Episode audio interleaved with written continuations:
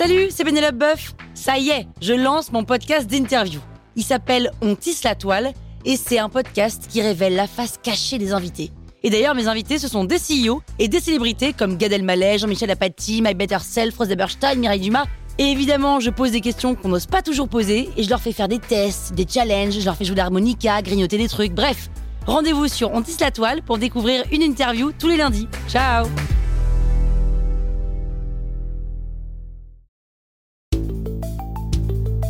Vous êtes entrepreneur Vous voulez donner une trajectoire optimale à votre startup C'est parti, on attaque le 30e élément. Dans cet épisode, on se pose la question de l'embauche. Bonne question parce que lorsque les choses commencent à devenir intéressantes, il y a plus de clients, il y a des signaux forts, on se dit toujours il faut que j'accélère. Et accélérer pour tous les entrepreneurs est trop souvent synonyme de il me faut plus de ressources. Or, embaucher est un acte fondateur, compliqué, risqué.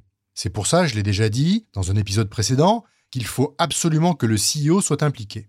Quand on embauche, on fait rentrer une nouvelle personnalité dans sa startup. Faut que ça colle. On délègue une partie du succès de sa startup. On dilue son actionnariat. On engage un budget significatif sur le long terme. Bref, on prend un pari fort sur l'avenir. Alors comment on fait? La première question, c'est le quand. C'est probablement la question la plus compliquée. Je l'ai déjà dit, je suis convaincu que l'innovation naît de la contrainte.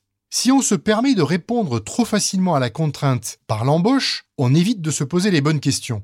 Embaucher trop tôt est très risqué. En fait, c'est déléguer l'exécution à quelqu'un qu'on ne connaît pas alors qu'on ne sait pas quoi exécuter.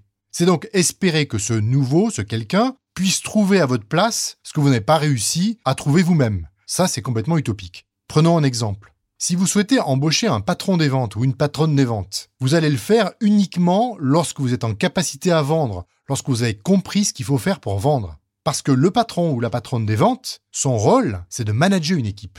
C'est pas de dire comment il faut faire pour vendre. C'est pour ça que les patrons des ventes arrivent généralement lorsqu'on lève une série A et pas avant. Avant, il vaut mieux embaucher un junior, construire une équipe et comprendre comment on vend. Donc en fait, on embauche quand? Lorsqu'on a compris quoi faire et lorsqu'on sait comment mettre les gens en position de succès. Deuxième question, c'est qui on embauche? On embauche des gens qui sont fondamentalement en accord avec la culture de l'entreprise et qui ont une alchimie réelle avec les gens qui la composent. On choisit le rôle, évidemment. Et bien sûr, le titre. Alors le titre, soyons prudents, c'est pas utile de donner des titres hyper ronflants dès le départ. Un titre, ça se mérite. Après, on parle de combien, donc de salaire? Il faut que le salaire soit en correspondance avec le marché. C'est pas utile d'être dans la fourchette haute les gens viendront pour d'autres raisons, mais il ne faut pas que le manque de salaire soit une contrainte pour le nouvel employé. Il faut que sa vie soit agréable. Ce salaire peut être compensé par euh, des stock options, c'est-à-dire des choses qui pourraient se transformer en actions et donc euh, en argent, à terme. Ces stock options, ça permet de fidéliser les gens sur une période donnée. On peut aussi ajouter des bénéfices. L'assurance maladie, les tickets restaurants, un bel ordinateur, etc., etc. À vous de définir ce que vous souhaitez donner. Et enfin, on se pose la question de comment.